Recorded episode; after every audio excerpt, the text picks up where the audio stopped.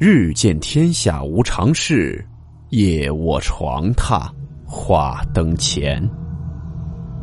欢迎来到木鱼鬼话。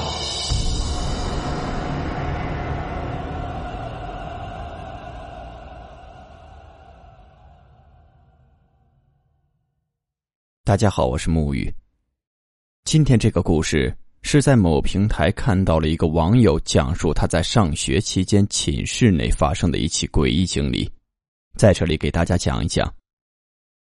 故事名称：停电后的宿舍。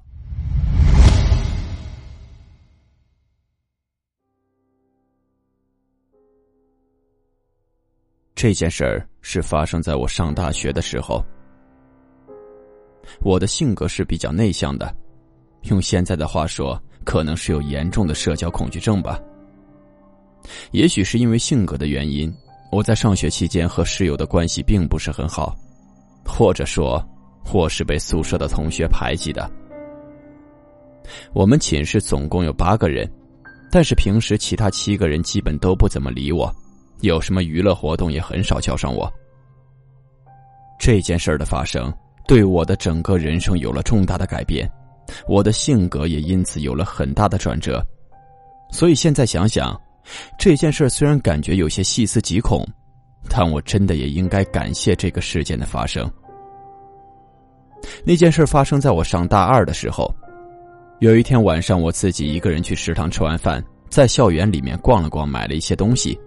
宿舍楼关闭前，我回到了寝室。当时到了寝室后。他们七个人都在热火朝天、叽叽喳喳的聊着天。我回到寝室后，大家也只是看了我一眼，没有跟我说话。我一个人把东西放在柜子里后，就百无聊赖的躺在了床上。床上都挂着窗帘，我上床后就直接把窗帘拉上了，自己躺在床上看手机。大概过了有半个小时左右，这时寝室的灯突然黑了。我心想，这会儿还不到熄灯的时间啊，难道是停电了？就在这一愣神的功夫，我突然意识到了一些不正常的地方。这不对劲儿啊！如果是停电了，那为什么外面一点声音都没有呢？按正常来说，熄灯前寝室都比较活跃，到处有人走动、说笑、洗漱。而且我的室友刚才也都聊得正热火朝天呢，这突然的停电，肯定会有人说怎么停电了之类的疑问或者谩骂声啊。但是此时此刻，突然的黑暗就好像是按下了那暂停键似的，随着灯的熄灭，所有人的说话声戛然而止。我心里还想，难道是他们在恶作剧，故意要吓我吗？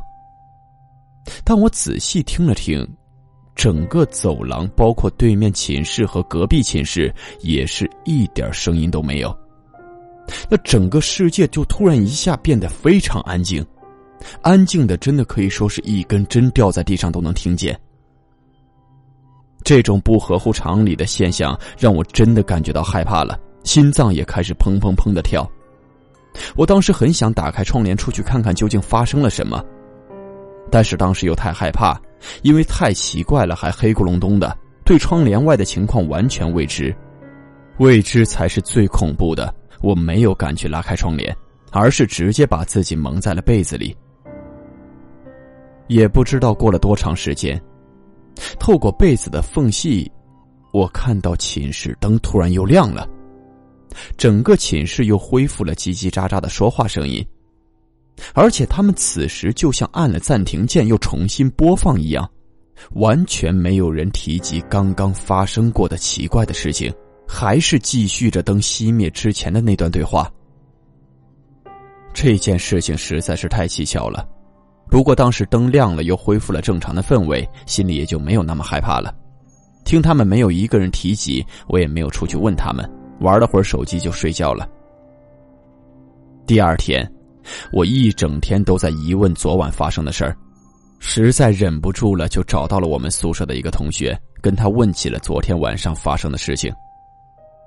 结果当时他的一番话，让我当场就呆住了。他跟我说的版本跟我昨天晚上遭遇的版本完全不一样。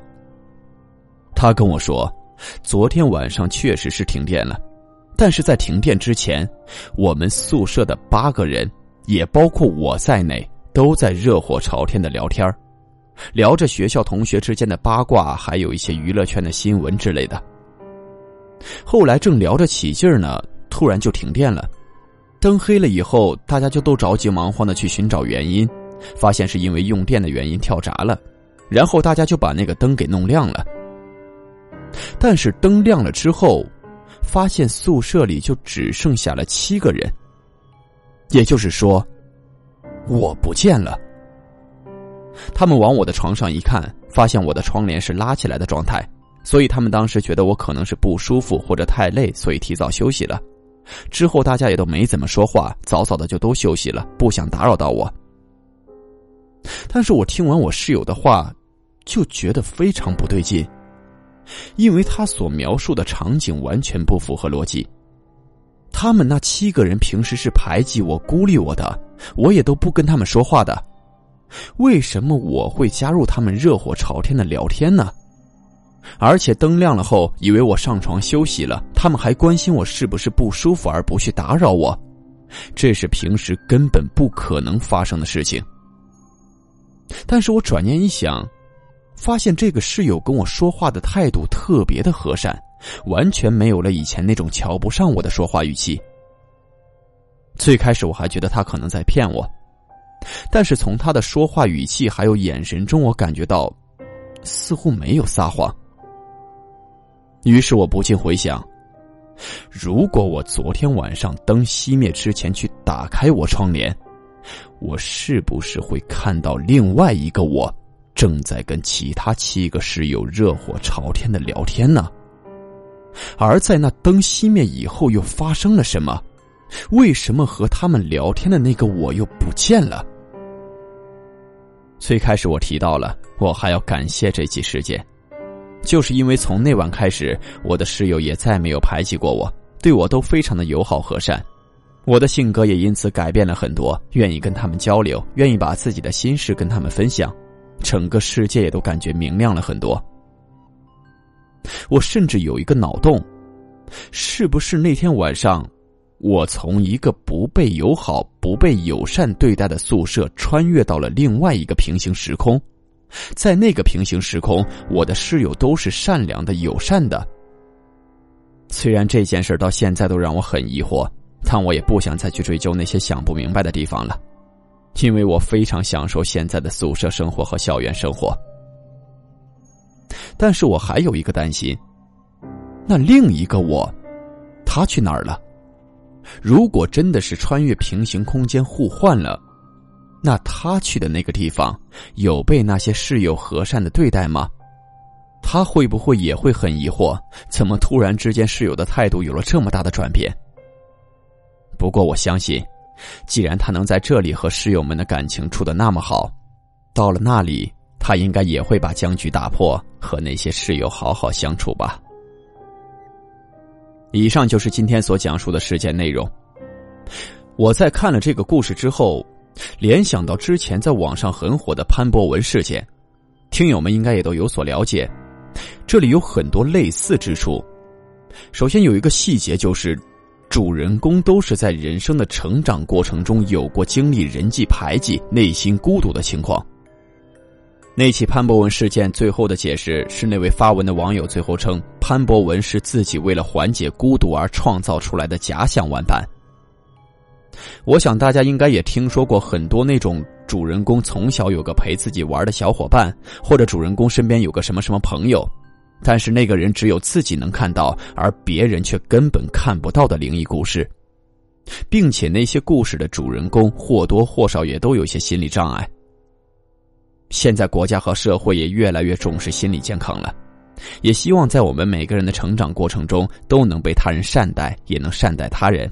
怀着包容之心去对待我们身边的人或事。